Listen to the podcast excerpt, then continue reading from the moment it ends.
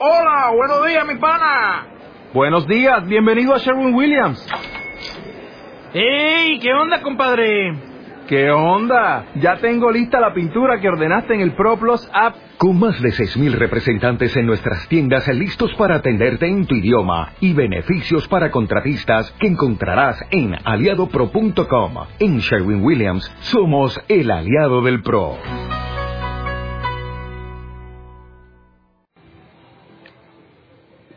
¿Cómo están? ¿Ya listos para el campamento o todavía no? No, hombre, se va a poner con ganas los juegos. Ya, ya nos estamos riendo y todavía no jugamos con los que estamos planeando los juegos. Llévense la ropa prácticamente lista para echarse a perder. La ropa más cómoda que tengas. No procures verte acá, como dijo, ¿quién era Pedro? Que tu belleza no sea la exterior, ni peinados ostentosos. Váyanse con ropa muy cómoda para poder entrar jugando a gusto. Bueno, acompáñenme a Filipenses 4.19. Es lo último que vamos a ver de la carta de los Filipenses. Filipenses 4:19, eh, la nueva versión internacional, dice así que mi Dios les proveerá de todo lo que necesiten conforme a las gloriosas riquezas que tiene en Cristo Jesús. El nombre del tema es Dios proveerá todo lo que necesiten. Y en esto nos vamos a enfocar. El domingo pasado eh, comenté que íbamos a ver tres pasajes famosos y el domingo vimos dos. Este lo guardé para el final. Porque también es uno de los más conocidos entre los creyentes, ¿no? Mi Dios les proveerá todo lo que necesiten conforme a las gloriosas riquezas que tiene. Entonces, esto suena, o en versiones de algunos cristianos o las interpretaciones más comunes es, bueno, seguramente Dios me va a dar mucho porque Dios es rico, ¿no? ¿Alguna vez lo escuchaste? Si Dios va a suplir todo lo que necesitas, y el domingo analizamos el pasaje Todo lo puedo en Cristo que me fortalece. Y eh, hace poquito vi una fotografía en las redes sociales donde está una chava de cabeza parada de manos, no sé qué está haciendo, y puso Todo lo puedo en Cristo que me fortalece. Y dije, esa es una aplicación muy común, ¿verdad? Todo lo puedo. Y pararse de manos y haciendo cosas difíciles. Ella interpreta que la escritura dice que todo lo puede en Cristo hasta pararse de manos. Entonces el domingo ya demostramos que cuando se habla de todo lo puedo en Cristo no tiene nada que ver, aunque la palabra todo en el original griego, pante, que es todo, todo lo puedo, el contexto inmediato anterior nos habla de estar en escasez o en abundancia. En cualquiera de esas cosas lo puedes en Cristo Jesús y analizamos a profundidad. Pero mencioné el domingo pasado que normalmente todo lo puedo en Cristo Jesús está unido o lo utilizan junto con este pasaje inicial que es el 4.19, porque dicen, como el caso que yo expliqué o usé como ejemplo, voy a engancharme a sacar un carro fiado, ¿verdad? A crédito. No tengo el dinero, pero todo lo puedo en Cristo que me fortalece, ¿verdad? Y ahí voy, me engancho. Y si me llega a faltar dinero, no te apures. Mi Dios pues suplirá todo lo que os falte, dice la versión 60, conforme a sus riquezas en gloria. Entonces parece que esta combinación de pasajes te permiten hacer lo que tú quieras y Dios te va a ayudar. Y si llegas a necesitar algo, Dios te va a dar que al cabo que rico, ¿verdad? Estuve leyendo casi siempre en estos pasajes famosos, le doy una buscada en internet, no muy profunda, y luego, luego salen las doctrinas de este pasaje y escuché una que decía, cuando leían esto, que Dios nos dará todo lo que necesitamos conforme a sus riquezas en gloria, escuché que, eh, leí que alguien decía, Dios no tiene problemas financieros. Así que cuando necesites algo, Dios te va a dar en abundancia. Él no tiene crisis económicas. Entonces, yo quizás no puedo ayudar mucho a alguien cuando no tengo dinero, ¿verdad? Y cuando tengo a veces hasta le dudo en ayudarlos. Pero si Dios tiene riquezas en gloria y te va a dar lo que necesites, pues nada más dime, ¿qué necesitas? ¿Qué le dirías a Dios cuando, imagínate que Dios viene, se manifiesta ante ti y le dice, ¿qué necesitas? Te voy a dar lo que necesites conforme a mis riquezas. ¿qué le dirías? ¿Qué, necesitas? Uy, una cocina nueva, renovar la sala, pagar la casa, lo estoy necesitando. Entonces, este, estos pasajes, lamentablemente, se han convertido en una especie de comodines, ¿verdad? Pero lo más grave es que toman el pasaje anterior, que es el versículo 18, leamos 18 y 19. porque quizás esta es la forma más común hoy en día de hablar de estos pasajes. Dice, ya he recibido todo lo que necesito y aún más.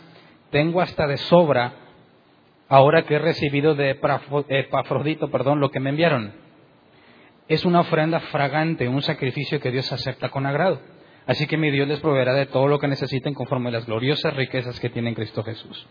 Entonces, en este pasaje o este versículo anterior, Pablo está diciendo que recibió una ofrenda de parte de los filipenses por medio de Epafrodito y que la ofrenda hizo que Pablo tuviera más de lo que necesitaba, hasta le sobraba.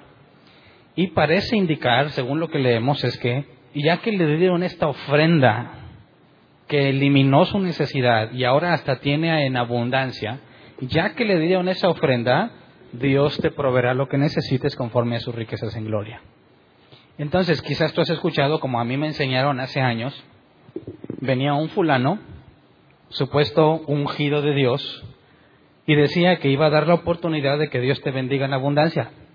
Que así como a Pablo, si tú le das a él, si tú lo bendices económicamente y él tiene hasta de sobra, Dios te va a dar lo que necesites conforme a sus riquezas en gloria. ¿Alguna vez lo escuchaste? ¿O no estaban tan perdidos como yo? Entonces, obviamente esto te lo decía al final, no te lo decía al principio. Cuando no lo conocías no te dice eso, pero primero te empieza a pantallar y te dice cosas así como que está en su tema, y se los he platicado varias veces, está en su tema porque a mí me pantalló mucho y me dejó marcado, ¿eh? por eso me la creí después lo que él me enseñaba. Está hablando en su tema y de repente se quedaba para y decía, sí. Y todos así como, ¿qué onda? ¿Se le olvidó el mensaje o qué? Lo, sí, sí, Espíritu Santo, sí. Sí, claro. El Espíritu me acaba de decir, y a mí me apantalló como no tienes una idea. Dije, qué, qué bárbaro. Qué relación tan profunda tiene con Dios que está él enseñando y de repente el Espíritu le dice, hey, te voy a dar un rema. ¿Quiénes le enseñaron que era un rema?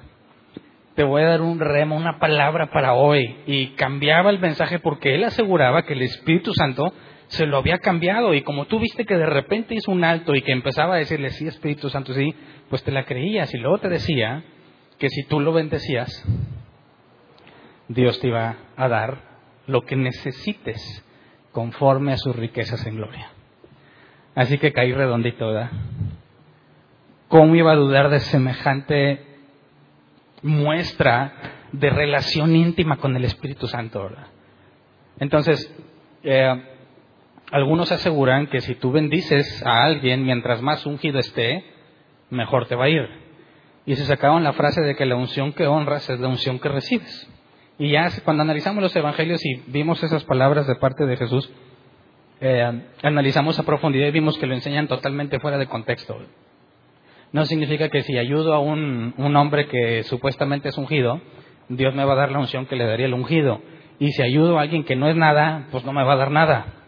Y llevaba extremos porque decían, oye, si tienes dinero para dárselo a los pobres, no se lo des a los pobres, mejor dárselo al apóstol, al ungido, al profeta. Porque la unción que honres es la unción que recibes. Así que si el pobre que le vas a dar no tiene nada, pues puede que recibas algo de parte de Dios, pero ¿qué unción puede tener ese pobre? Por eso está pobre. Pero si se la das a alguien ungido, recibes mayor recompensa. Y está intrínsecamente ligado con este asunto las personas, en el caso filipenses, que bendijeron a Pablo, parece ser que Pablo le dice, cuando dice, así que mi Dios les dará lo que necesiten conforme a sus riquezas, parece que está inmediatamente relacionado a que le dio una ofrenda generosa. ¿Verdad? Y es más, dicen, aquí hay un principio bíblico. ¿Has escuchado sobre esos supuestos principios bíblicos, verdad? Si tú das en abundancia al ungido, en este caso Pablo, Dios te dará todo lo que necesites. Así que, ¿quién quiere poner a prueba a Dios? Y pues yo levanté la mano, Dios, Señor. Y bueno, ya les he contado cómo me fue con todas esas cosas. El asunto es que em, cuando te dicen, mira, la, la, Biblia dice así, y tú estás medio nuevo o medio sonso como yo estaba, porque nuevo no era ya, y te demuestran que con la escritura hay un principio, es decir, si tú le das a Pablo hasta que tenga en abundancia, Dios te va a proveer lo que necesites, dices, pues está en la Biblia. Ahí está, es cierto, y lo quieres poner en práctica, pero es un grave error tratar de utilizar estos pasajes tratando de afirmar un supuesto principio que mientras tú des, Dios te va a dar lo que necesites. Y la idea es que hagamos ese ejercicio hoy, porque pretendo demostrarte bíblicamente que no hay ningún principio ni ninguna promesa y que este pasaje, cuando dice que les proveerá todo lo que necesiten, no tiene que ver con el hecho de haberle dado a Pablo exclusivamente. Es más, ni siquiera tiene una relación directa de que si te doy, Dios me da. Hay un contexto todavía más profundo que si lo ignoras por completo eres fácilmente arrastrado por estos supuestos principios bíblicos, que de bíblicos nada más tienen los pasajes que usan fuera de contexto. Entonces, surge la pregunta, la idea es meternos al, contexto de la carta y tratar de determinar, les voy a demostrar bíblicamente que no hay ningún principio de que si tú das Dios te va a dar eh, eh, con el simple hecho de darle dinero a alguien. Pero no hay que confundirnos. Si tú ayudas a alguien que tiene necesidad, sí hay recompensa de parte de Dios. Y quisiera que viéramos esto que enseñó Jesús. Mateo 6, del 1 al 4. Nueva versión internacional dice, cuídense de no hacer sus obras de justicia delante de la gente para llamar la atención. Si actúan así, su Padre que está en el cielo no les dará ninguna recompensa. Entonces aquí deja ver, si tú eres de esos que lo hacen a los ojos de todos para que todos vean que eres bien cristiano o bien suelto, te gusta dar las cosas y esa eso que haces en público se va a convertir en tu recompensa. Lo que ellos piensen de ti es tu recompensa. Pero la recompensa que viene de Dios no la recibirás. Leamos el versículo, dice, por eso, cuando des a los necesitados, no lo anuncies al son de trompeta como lo hacen los hipócritas en las sinagogas y en las calles para que la gente les rinda homenaje. Les aseguro que ellos ya han recibido toda su recompensa. Entonces, la recompensa que estos reciben es la opinión que los hombres tienen de ellos, pero de parte de Dios no reciben nada. Por eso leíamos en el versículo 1 que su Padre que está en el cielo no les dará ninguna recompensa. Pero sí hay una recompensa, lo que la gente pueda pensar de ti. Pero eso te hace hipócrita porque te interesa más lo que la gente piensa que lo que Dios piensa. Entonces, notemos que en el versículo dice, por eso cuando des a los necesitados, y aquí es una palabra que quiero que la tengas ahí en mente porque la vamos a estar usando constantemente.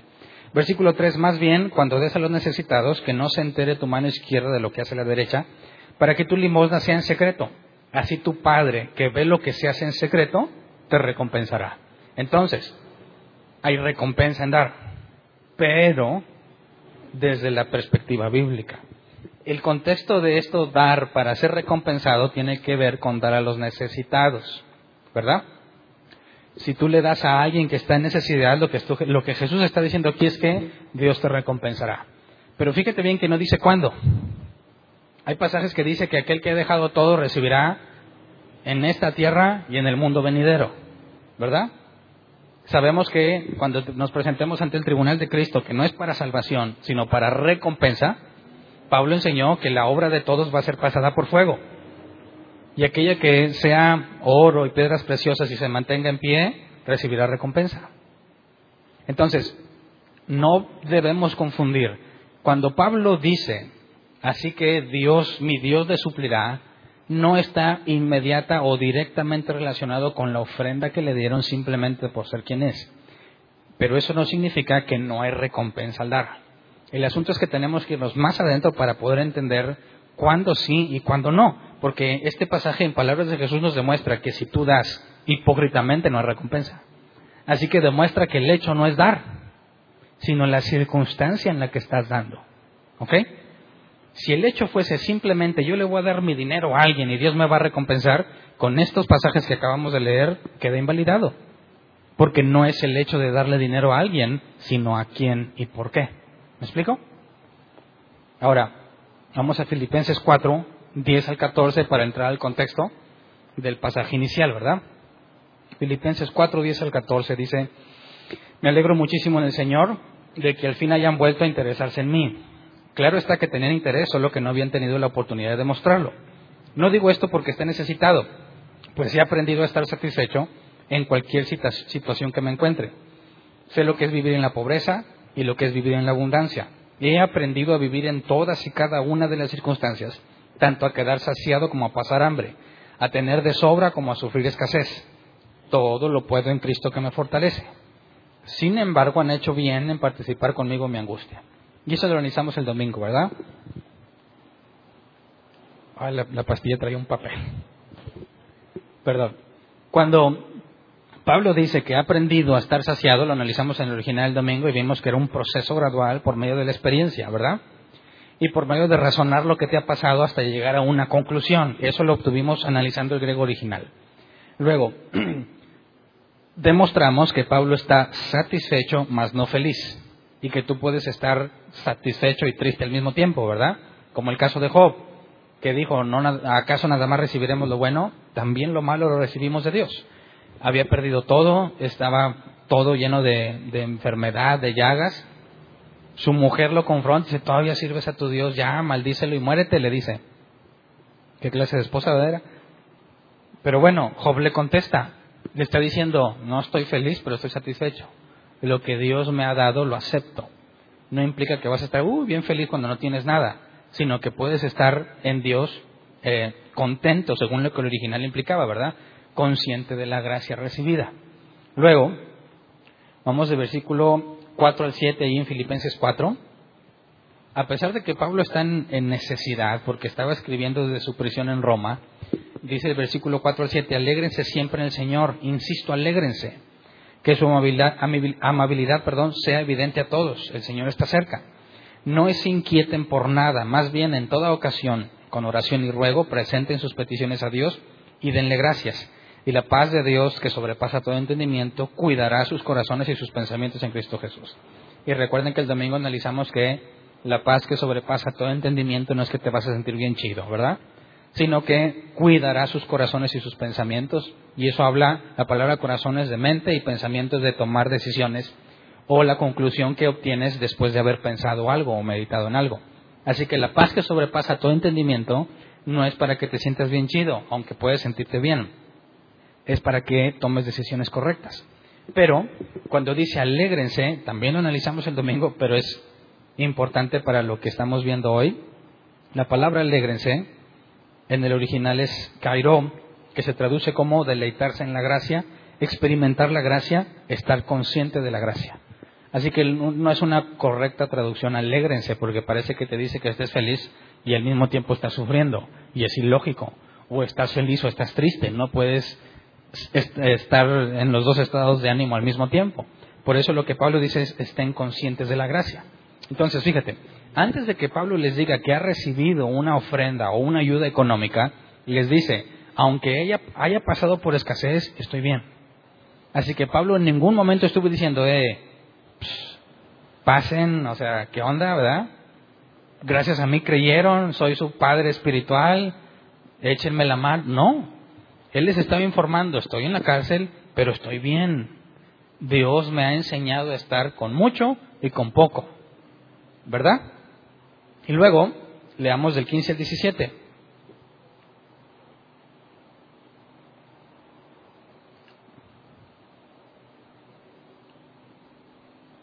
Bueno, antes mejor, el versículo 18, Filipenses 4, 18. No, mejor, perdón. mejor sí el anterior. Sí, porque aquí puse yo mi nota que no los fuera a voltear, porque ya había tratado de voltearlos. Primero, los dos pasajes anteriores, por favor. Que era el 15 al 17. Dice, y ustedes mismos filipenses saben que en el principio de la obra del Evangelio, cuando salí de Macedonia, ninguna iglesia participó conmigo en mis ingresos y gastos, excepto ustedes. Incluso a Tesalónica, me enviaron ayuda una y otra vez para suplir mis necesidades. No digo esto porque esté tratando de conseguir más ofrendas, sino que trato de aumentar el crédito a su cuenta. Entonces les hace ver que son los únicos que lo han ayudado prácticamente desde que empezó su segundo viaje misionero. A donde él estuviera, le, mandaban algo. Pero dejan claro, no, no les está alabando con tal de obtener más, sino que dice, trato de aumentar el crédito a su cuenta, está mostrando gratitud por, lo que va a decir a continuación. Está mostrando gratitud, dice, para agradar, aumentar el crédito a su cuenta, para que Dios tome en cuenta lo que está diciendo. Es una manera de dejarles en claro la gratitud que tiene y que entiendan lo que sucede por lo que han hecho, por la forma en la que han ayudado. Ahora sí le damos el 18. Ya he recibido todo lo que necesito y aún más tengo hasta de sobra ahora que he recibido de Epafrodito lo que me enviaron. es una ofrenda fragante, un sacrificio que Dios acepta con agrado. Entonces, dice, no importa si no tengo, yo estoy satisfecho. Ustedes siempre me han ayudado, ¿verdad? No estoy tratando de obtener más dinero de ustedes. Cuando Epafrodito vino y me dio la ofrenda que trajeron, hasta me sobra, ¿verdad? Y luego dice, es una ofrenda fragante, un sacrificio que Dios acepta con agrado. ¿Qué es la ofrenda? ¿Cuál es esa ofrenda fragante, el sacrificio que Dios acepta? ¿El hecho de haberle dado dinero? ¿O no? El haberle dado el dinero, así, ahí va el dinero, ese es un sacrificio agradable a Dios, dice Dios, 500 pesos. ¿Eh? ¿Has agarrado un billete de esos nuevos y lo hueles? ¿A qué se refiere con olor fragante a Dios? Vamos a Hebreos 13, 15 al 16. Obviamente cualquiera puede sacar su conclusión, ¿verdad? Como yo digo, el olor del dinero huele bien chido. La idea es que no saques sus conclusiones, sino que dejes que la Biblia se explique por sí misma, ¿verdad? Dice así que ofrezcamos continuamente a Dios por medio de Jesucristo un sacrificio de alabanza, es decir, el fruto de los labios que confiesan su nombre. Pero aquí como que fruto de los labios se oye todavía muy muy rimbombante, así que vamos a la traducción en lenguaje actual.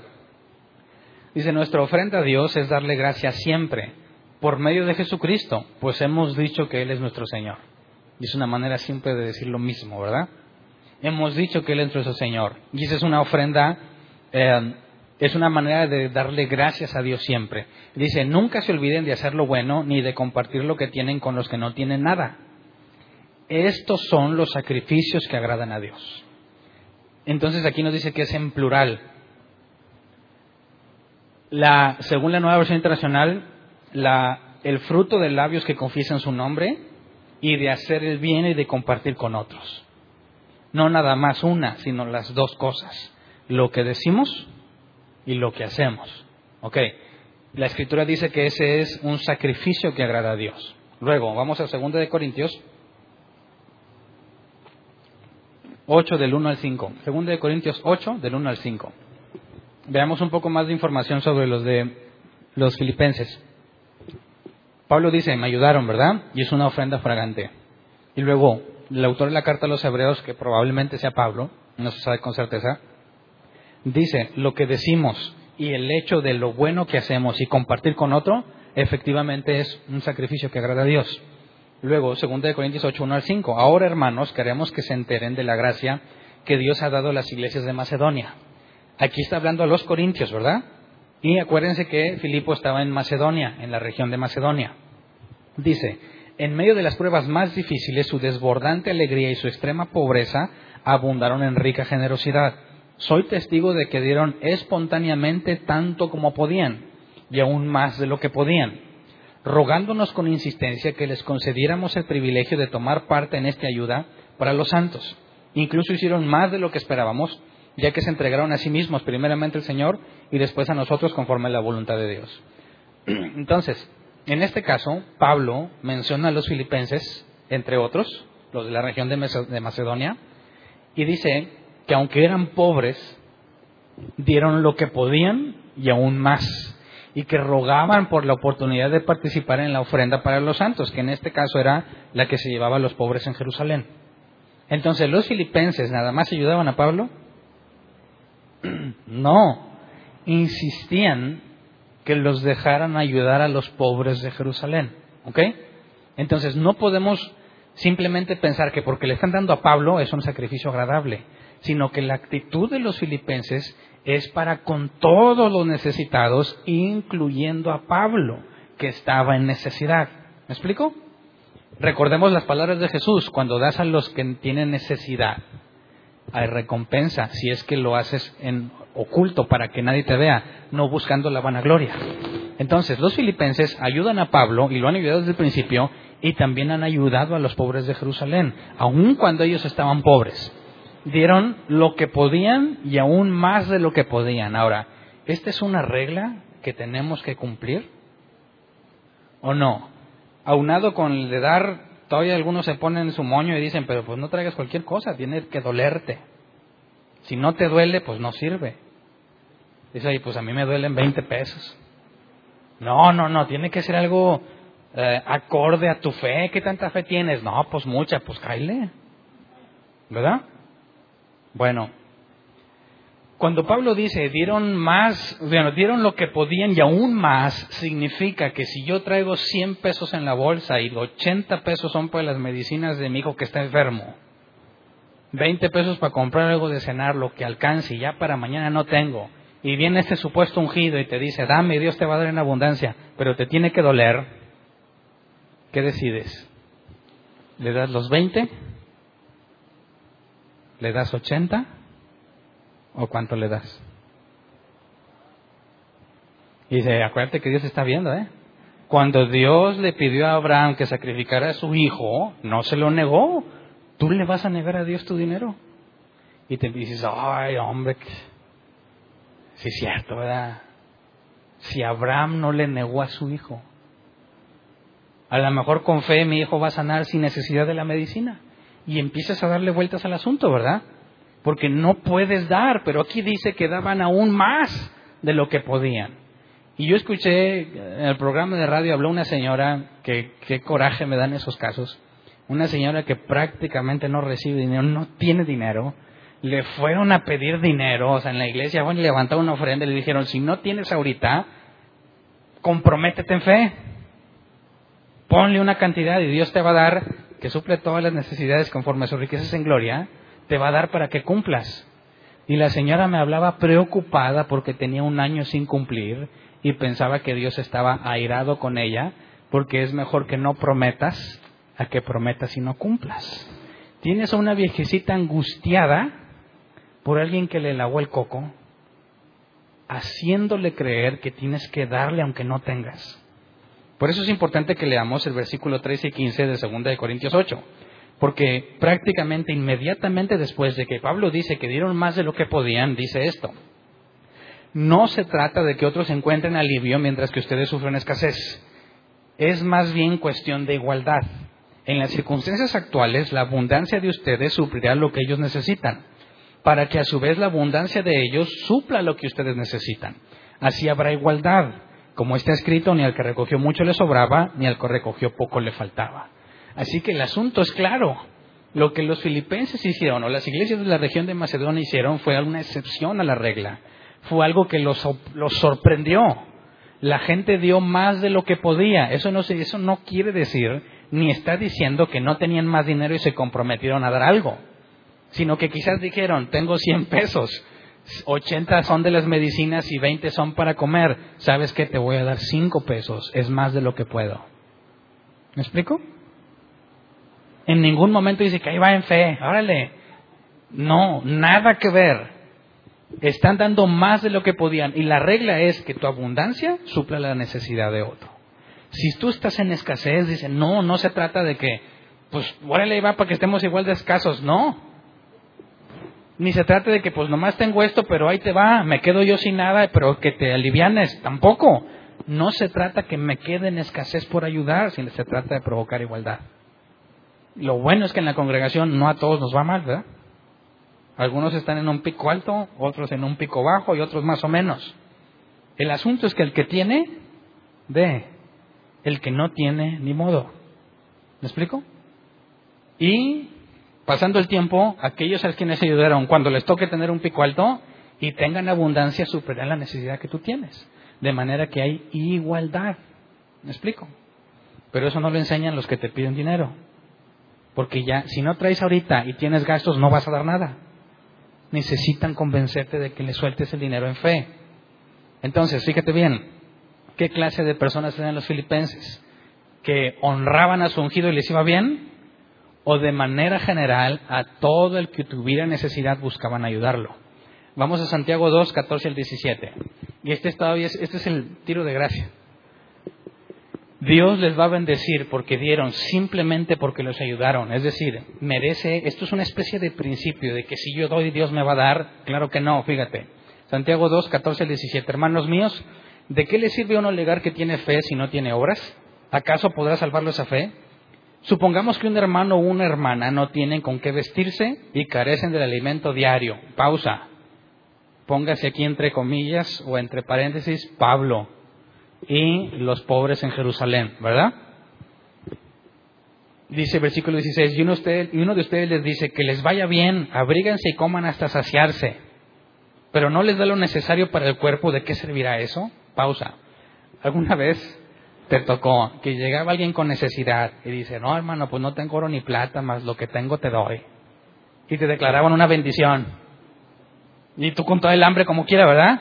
Pero bien bendecido se supone. Lo malo es que esa bendición que te dieron no te quita el hambre. Aquí lo que dice Pablo es no hagas eso. No digas, eh, mira, vengan, que les vaya bien, abríganse y comen hasta saciarse, se los declaro en el nombre de Jesús. No, compadre, si, les, si tienes y no les das, no eres un auténtico hijo de Dios. Es lo que dice aquí. ¿De qué servirá eso? Así también por la fe, así también la fe por sí sola, si no tiene obras, está muerta. De hecho, que el que tú tengas dinero para compartir y te enteres de que hay necesidad en un hermano que no tiene, obviamente hay que definir qué es necesidad, ¿verdad? Ahorita la vamos a definir. Porque aquí dice, no tiene con qué vestirse y carecen del alimento diario. ¿Qué clase de crisis económica es esa? Muy crítica. No tiene con qué vestirse y carece del alimento diario. Y tú tienes para compartir, pero mejor le declaras bendición tu fe es muerta, no eres un hijo de Dios, no demuestras que lo eres. Cualquier hijo de Dios que se entere de una situación así y tiene que compartir, le dirá, ten. Ahora, eso es algo eh, como un mérito aparte que activa un principio para que Dios te bendiga. No, eso es lo mínimo indispensable para un hijo de Dios. ¿Verdad? Así que cuando los filipenses ayudan a Pablo o a los pobres en Jerusalén. Están haciendo algo sobre, o algo más allá de lo que deberían de ser como para que, como dicen, activan principios. Y ahorita se oye mucho la palabra código, ¿la han oído? Vi un comercial de un pastor que decía, no, les invito al Congreso no sé qué. Les voy a compartir unas claves de activación para obtener bendición. Dije, mira, hasta eso ya se digitalizaron, avanzaron, ¿verdad? Ya no nada más es la unción, ahora unas claves le metes al sistema la clave, te activa y te viene la bendición. Entonces, supongamos que al darle a los pobres de Jerusalén y a Pablo activaron claves de bendición para que se active el principio de que Dios les va a dar. No, eso es lo que un cristiano hace, porque es hijo de Dios, no por una recompensa. La fe sin obras es muerta. Y si yo veo a alguien en necesidad y tengo para compartir y le doy, ahí aplica lo que Jesús enseñó. Una vez que hayas hecho lo que se te pide, di, siervo inútil soy, porque solo he hecho lo que me pidieron. Así que eso amerita que Dios te dé todo lo que necesites. No, no hay ningún principio de que si tú le sueltas dinero a alguien, Dios te va a dar dinero. No es así, porque si no tienes para dar y le das y quedas mal con tu familia, ya no estás cumpliendo con lo que la Escritura dice y te falta sabiduría. Es más, a veces se te falta confiar en Dios, porque es un problema muy común. Tenemos la situación de alguien que es muy difícil y a veces te la cuentan y la cargas tú también, ¿verdad? Y ahí estás que no puedes dormir porque no sabes cómo le va a hacer el otro. ¿Le ha pasado? Ok. ¿Qué pasa si no tienes para ayudarle? Tiene mucha necesidad. te quedas angustiado, preocupado, no duermes por este pobre hermano. Y la pregunta que yo te haría es, ¿y Dios? Dios estaría, no, no tienes, Hernán. No había pensado eso. Yo te gastaste el dinero, Hernán. Ese dinero era para que le ayudaras a él. Ahora que te lo gastaste, ¿cómo le voy a hacer? Dirá Dios. Estará angustiado, preocupado, buscando una alternativa. Dios lo tiene bajo control.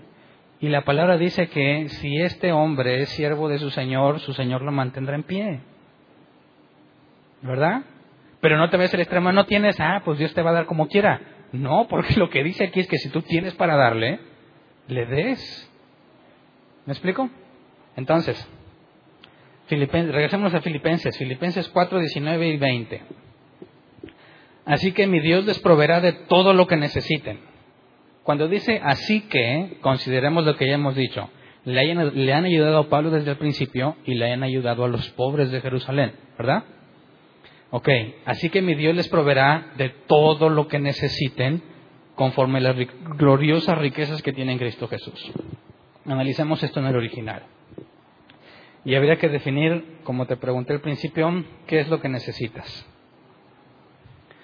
Nuevamente, si viene Dios, el hecho de que viene es simbólico, ¿verdad? Dios está en todas partes. Dios se manifiesta a ti de alguna forma que lo puedas entender que aquí está y te dice, ¿qué necesitas, Hernán, para darte conforme a mis riquezas? ¿Qué le contestas? ¿Qué andas necesitando ahorita? ¿Cómo ves? ¿Y quién quiere impactar ahorita? ¿Qué andas necesitando? ¿Una cocina? ¿Cómo ves? No, pues todavía está buena la que tengo. Bueno, otra cosa. El iPhone 7 que acaba de salir. Para muchos es una necesidad. Ya salió, lo tengo que tener. Señor, ya que estás aquí y que ya que tienes las riquezas en gloria, para ti un iPhone 7 no es nada. Es más, y como soy buen cristiano, uno para mí y uno para mis amigos. ¿Verdad? Para que veas que no hay egoísmo. No nomás pienso en mí. Para mí, para mis amigos. Al cabo que tú eres rico. Bueno, eso es lo que necesitas. Definamos la palabra necesidad según el original, que es muy interesante. Cuando dice lo que necesiten, la palabra griega es creia, que se traduce como necesidad o deber. Pero la concordancia Strong, que es la que utilizo en esta definición, pues prácticamente nos dejan lo mismo, ¿verdad? Lo que necesiten. ¿Y qué significa? Pues necesidad. Pues, pues sí, ya sabía, ¿verdad? Pero hay otro diccionario, en este caso me gustó la definición, eh, es Thayer's Greek. Eh, dice que esta palabra creia se traduce como cosas tales como las que necesitamos para el sustento en un viaje, lo absolutamente necesario para vivir aquello que es necesario según la exigencia del momento. O sea que tomemos la, definición sencilla, lo absolutamente necesario en la situación en la que te encuentres. Mi Dios, pues, les dará para lo que necesiten, asterisco y con letras chiquitas, ¿verdad? Lo absolutamente necesario. ¿El iPhone 7 es absolutamente necesario? Ahora entendamos por qué también se puede traducir como deber. Vamos a Hechos 6.3. Creo que el ver esta aplicación nos debe de dar un poco de claridad en cuanto a lo que la palabra implica. Dice, hermanos, escojan de entre ustedes a siete hombres de buena reputación, llenos del espíritu y de sabiduría, para encargarles esta responsabilidad. Aquí está la palabra necesidad, necesiten. ¿Cuál de todas esas es? ¿Y por qué no lo traducen como lo leímos en Filipenses? ¿Cuál de todas esas palabras es la que estábamos analizando en el original, que se traduce como necesiten. La palabra es responsabilidad. Para encargarles este deber, según el original. Entonces, cuando habla de necesidad, que también se puede traducir como deber, es las cosas que necesariamente tienes que hacer, en lo que te tienes que ocupar según la situación. Entonces, no está hablando de lo que tú crees que consideras que necesitas sino de lo absolutamente necesario según lo que estés pasando. ¿Me explico? Y hay un pasaje que por tiempo no lo puedo analizar a detalle, pero Jesús le dijo a sus discípulos, al grupo de los 70, vayan y prediquen, ¿verdad? Cuando lleguen a una casa, digan paz a esta casa. Y si las personas de ahí son dignas, la paz se va a cumplir. Si no, no va a pasar nada. Sanen a los enfermos que están ahí y coman, los coman lo que les den, porque el obrero tiene derecho a su salario. Entonces, cuando vaya, dicen algunos, eh, ¿cómo que, ¿cómo que huevo con frijoles? ¿Así tratas al ungido? ¿Dónde está mi lugar especial? ¿Quién me va a estar trayendo de escudero? Y mis necesidades y mis viáticos, una vez leí. Y yo pensé que era juego, pero resultó cierto. Decía, eh, los consejos que por experiencia este hombre, y no digo el nombre nomás para no avergonzarlo, los consejos que por experiencia este hombre dice que debes de hacer para cuando invitas a un predicador. O sea, número uno, envíale flores y un regalo a la esposa del predicador.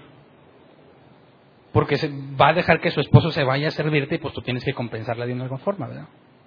Que por favor el vuelo sea en primera clase. Que el hotel no sea tan... Eh, ¿Cómo era la palabra? Una forma de decir así como que pues de clase turista, ¿verdad? Es un servidor del rey que necesita comodidades dignas. Y te ponía un montón de cosas que se está jugando, ¿verdad? Pero no, lo decía en serio. ¿Qué contraste con decir cuando vayan y entren a una casa, sanen los enfermos y lo que les pongan en la mesa, eso coman porque ese es tu pago? El obrero es digno de su salario. Dice, ¿qué onda aquí no hay McDonald's de perdido? ¿O está muy para ti también el McDonald's? Lo que te pongan en la mesa, lo que haya, lo absolutamente necesario para vivir de acuerdo a la situación en la que te encuentres. ¿Me explico? Eso es lo que dice, así que mi Dios les dará lo que necesiten, que en el caso de los 70 que fueron enviados es lo que les pongan en la mesa. Y también les dijo, no se lleven doble vestido ni doble calzado. Y cuando regresaron les dijo, ¿les faltó algo? No. Lo necesario, lo absolutamente necesario, según la situación lo tuvieron. Otro caso, cuando Pedro llega con Jesús y le dice, oye, están diciendo que si pagamos el impuesto del templo. Y el problema es que el dinero lo trae Judas y Judas no está con ellos. ¿Y qué hace Jesús?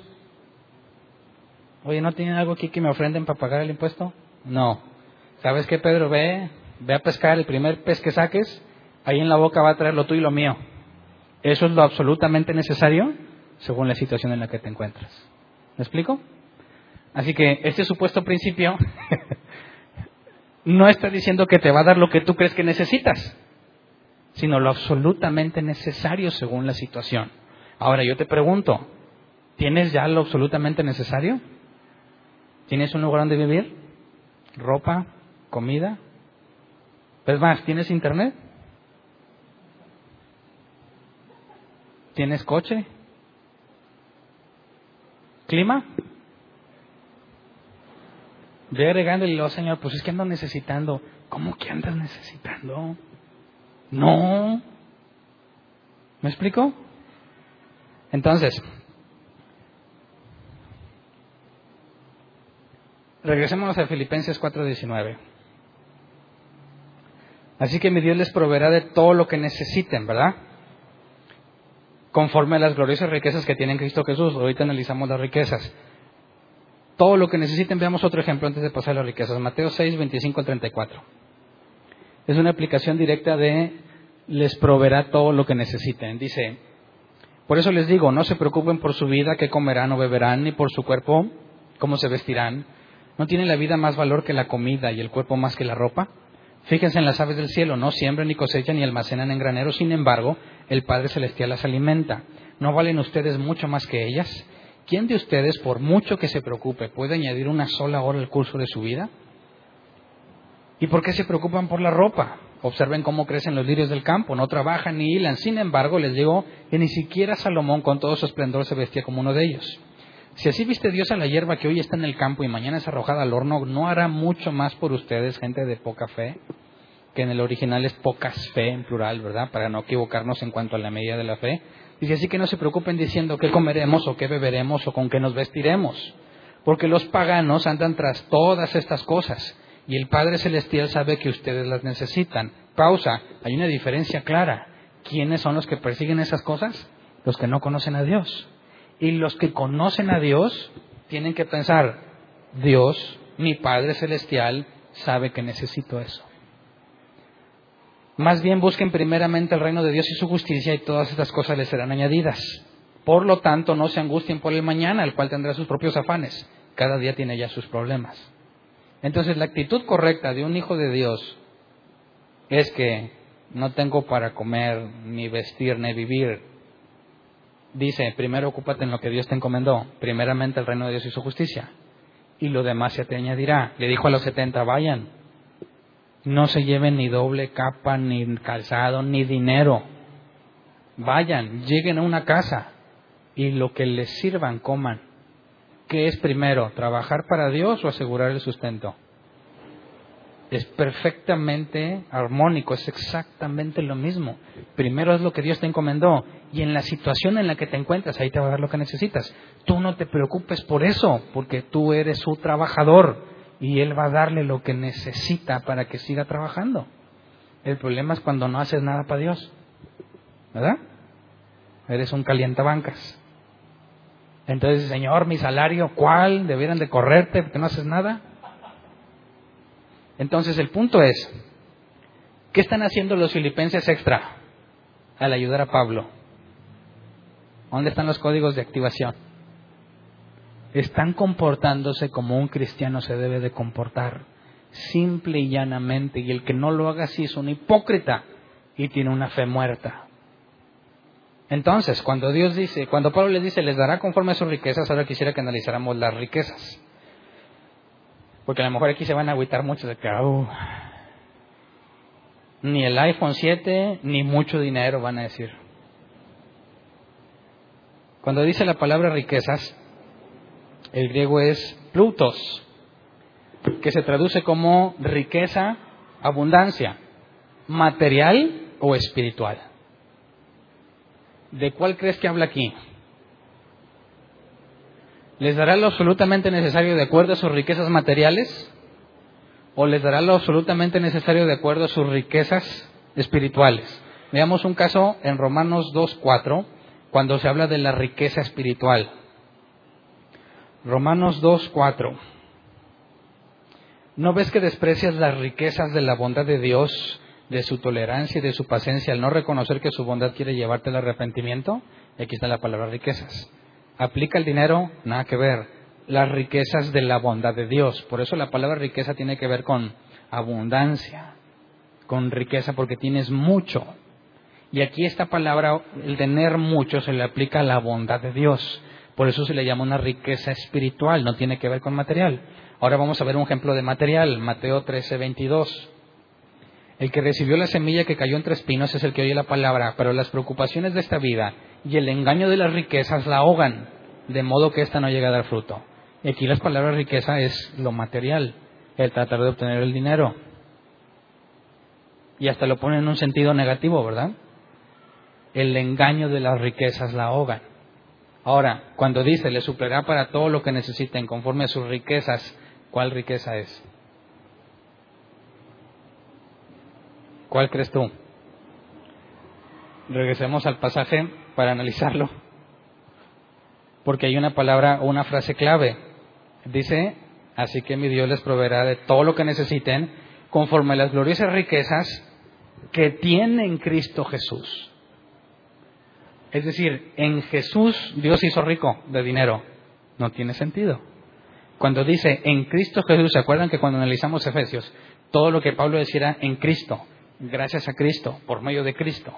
Entonces, cuando habla de las riquezas que Dios tiene en Cristo, para con nosotros tiene que ver con la bondad, con la paciencia, con la tolerancia, tiene que ver con lo espiritual, que si no estuviéramos en Cristo no lo estaríamos percibiendo ni recibiendo. Entonces, traducción Hernán Valdés, así que Dios, así que mi Dios les proveerá de todo lo absolutamente necesario según la circunstancia que estén viviendo, conforme a todo lo que adquirimos de acuerdo a lo que Jesús hizo por nosotros. ¿No? ¿Dónde está el principio? ¿Crees tú que al soltarle dinero a alguien, Dios te va a dar todo lo que necesites de acuerdo a que Él es rico? Dices, qué barbaridad. Claro que no tienen absolutamente nada que ver con eso. ¿Por qué le dice Pablo entonces eso? ¿Se acuerdan que analizamos que a los filipenses les dijo, estoy seguro del llamamiento que Dios les hizo? Estaba seguro que eran verdaderos creyentes. ¿Por qué? Por todo lo que ha visto que hacen.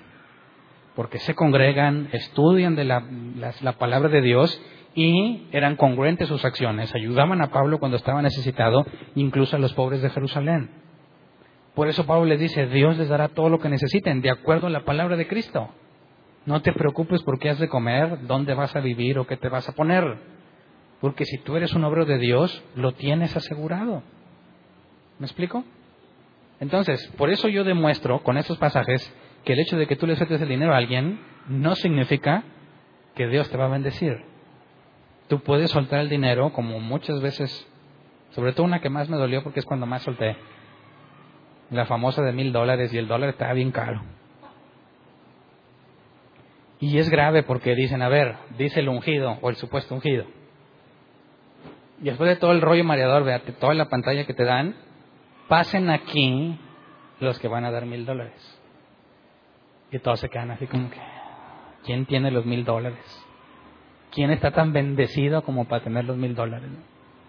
Y siempre sale uno. Entonces, ah, pásale aquí al frente. ¿Sí les has visto cómo caminan al frente? Ya voy mal, ¿verdad? Otra vez. Y voltean a la gente. Alguien más sale otro por allá. Y también llega con el grupo de los especiales, ¿verdad? Ah, el que tenga nada más 100 dólares, digo, para que no te quedes fuera, ¿verdad? Mi staff va a orar por ellos allá atrás. Y pues los que se paran, pues van allá. De perdido, bola de luces, usted no tiene nada, ¿verdad? De perdido acá, pobremente, humildemente con el staff. Pero los que dieron mil, estábamos acá enfrente. Y, súbanse acá. No manches, hasta profecía incluida. Ese era el bonus, ¿verdad? Como es como los, de venta por televisión, ¿verdad? Por tan solo esto, vía uno y más. O sea, si en este momento das, te llevas tu profecía con manto sagrado. Traigan el manto y ahí va el bueno, y viene con su manto. Órale, te avientan. Uh, shamama, raca, raca, todo su rollo por los mil dólares que diste. Te apantallan, pero te apantallan bastante cuando eres nuevo y no habías visto eso, ¿verdad?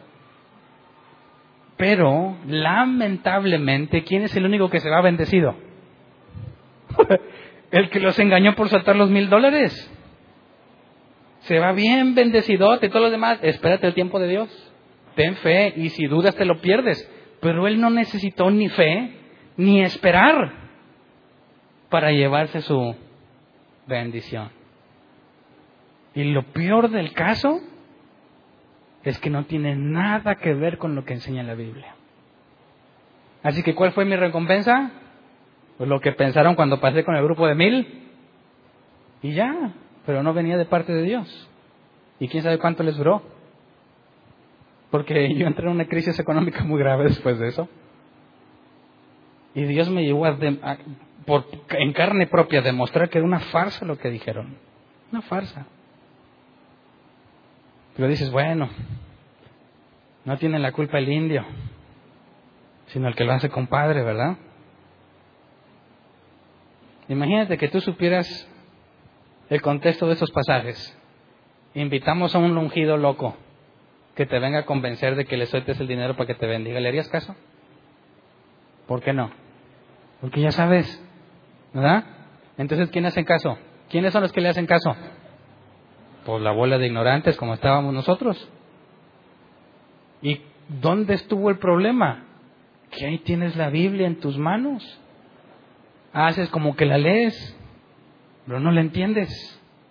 Y llegan y te dan a tole con el dedo y me la creo. Es muy lamentable el nivel de ignorancia en los cristianos.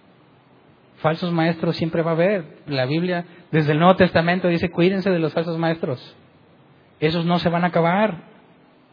Lo único que podemos hacer al respecto es eliminar nuestra ignorancia. Y el que tenga falta de sabiduría, pídasela a Dios. Entonces, demuestro bíblicamente que no hay ningún principio en soltarle el dinero a alguien y esperar a que Dios me dé porque le solté el dinero. Nada que ver. Lo único que podemos aprender, que es más que suficiente, es que Dios me va a dar todo lo que necesite.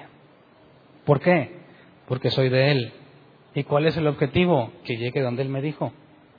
A los que predestinó, llamó, a estos justificó y los glorificó. Lo mismo, todo lo puedo en Cristo que me fortalece, es la esperanza de salvación, la certeza de que llegaremos al punto en el que vamos a estar. Y cuando dice, Dios proveerá todo lo que necesites, es absolutamente lo mismo. No va a ser que Dios me mande a algún lado y no me dé lo que necesito. Oye, hermano, es que yo siento que Dios me está llamando, pero pues necesito primero los fondos. ¿Sabes qué? Desde ahí ya estás mal. Lee qué le dijo Jesús a los 70. Si Dios te está diciendo ve, vas. Y no te preocupes si tienes o no tienes dinero. Dios ya sabe lo que necesitas. Y Dios no es hombre como nosotros para que se le pase Miren, pues no, no traes nada, nada. No, pues yo pensaba que traías. No, pues regrésate. No, ya tiene todo acomodado para que la circunstancia, la circunstancia en la que te encuentres, a donde Él te mandó hacer lo que Él te pidió, ahí vas a encontrar lo que necesitas. ¿Me explico? Entonces, espero que no te decepcione que no, hay, no te di los códigos de activación de la bendición, porque la promesa es mucho mayor a cualquier cantidad de dinero que puedas recibir. Eso implica que aún dejando de lado la comida, porque no habla nada más de comida y vestido, ¿Se acuerdan el caso de la iglesia, la iglesia, la universidad en Estados Unidos, donde entra este loco con pistola y le dice, ¿eres cristiano? Sí, le dispara. Al que sigue, ¿eres cristiano? Sí, le dispara. Imagínate que te toca a ti, no eres el primero, quizás el primero no sabía de qué se trataba, ¿verdad? ¿Eres cristiano? Pues sí, pues me matan. El segundo, ahí está el problema. El que ya vio qué le pasa al que dice que sí y es cristiano, ¿qué vas a hacer? Dios te dará todo lo que necesites. Va a hacer que digas, soy cristiano, aunque me mates, porque no voy a negar a mi Señor. El que me confiese delante de los hombres, dijo Jesús, yo lo confesaré ante los ángeles. ¿Necesitas permanecer firme en esos momentos? Claro, Dios te va a dar lo que necesites.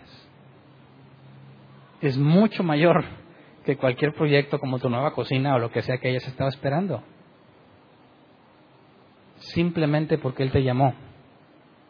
Así que seamos congruentes. No hacemos buenas obras por la recompensa. La hay, pero no lo hacemos por eso. Lo hacemos porque es nuestra naturaleza en Dios. ¿Me explico? Vamos a ponernos de pie y vamos a orar.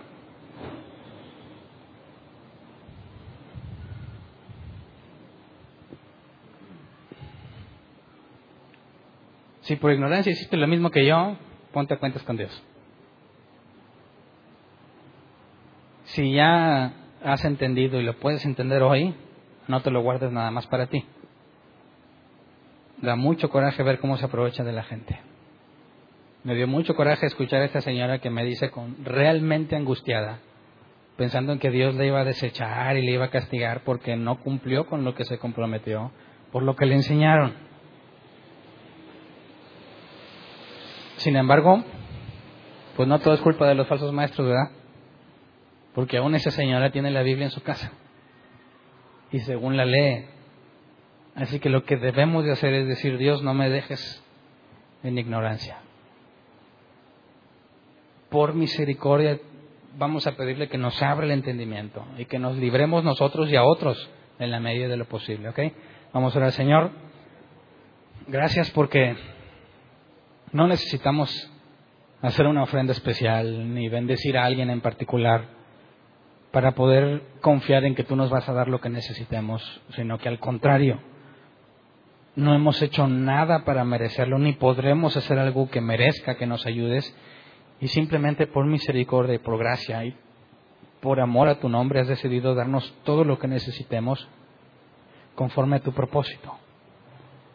Gracias porque simplemente porque nos has llamado a ser tus hijos, podemos confiar en que tú eres fiel y que tú que empezaste la obra en nuestras vidas la terminarás hasta el día de Cristo. Sabemos que tú eres fiel aunque nosotros seamos infieles y eso es lo mayor eh, base para sentirnos seguros que tú no cambias, que tú nos has dado todas las cosas en Cristo conforme a lo que necesitamos, conforme a lo que nos has llamado a hacer Así que Señor, concédenos no ser un siervo inútil en el sentido de que no estamos haciendo lo que corresponde, sino que podamos ser un siervo inútil que ha hecho todo lo que le correspondía. Que no pensemos ni tengamos eh, la idea o el deseo de recibir algo porque lo merecemos, sino que quede perfectamente claro que todo lo que nos das es inmerecido y es para gloria de tu nombre. Así que Señor, Concédenos que cada vez que estudiemos la escritura, ya sea aquí en la congregación o en la individualmente en nuestras casas, donde nos encontremos, concédenos entender. Ilumina nuestras mentes, ábrenos el entendimiento, que tu Espíritu Santo nos guíe todo lo que es correcto. Para que, como le dijiste a Timoteo, predicara la sana doctrina para que se libre él mismo y a los que lo oigan. Señor, permítenos entender tu escritura para librarnos a nosotros mismos de tantos engaños y librar a todos los que nos escuchen. Por, tu misericordia te rogamos que nos perdones por todas las cosas que hicimos en ignorancia. No nos justifica la ignorancia, pero la hicimos porque no tomamos el tiempo que nos correspondía en estudiar tu palabra y confiamos en alguien que nos decía cosas halagadoras cosas que queríamos escuchar, que suplían nuestros deseos y nuestras fantasías, Señor. Concédenos en parecernos a Jesús, que despreció su vida hasta la muerte, considerando como más valioso tu palabra y lo que tú le has dado, como el apóstol Pablo que decía, todo lo tengo por estiércol con tal de ganar a Cristo. Que seamos congruentes. Si tú eres lo más valioso que tenemos, Señor, que no nos ocupemos no nos afanemos en las cosas de este mundo, sino que podamos vivir confiadamente sabiendo que tú eres fiel y que tú sabes las cosas que necesitamos. Aún antes de que te las pidamos, tú ya las conoces. Y si nosotros siendo malos sabemos darle cosas buenas a nuestros hijos, cuanto más tú que eres nuestro Padre Celestial. Así que gracias porque podemos confiar en ti, gracias porque podemos tener la certeza que nos darás todo lo que sea absolutamente necesario en la situación en la que nos encontremos, Señor. A ti sea la gloria y la honra por siempre. Gracias. Amén. Pueden sentarse.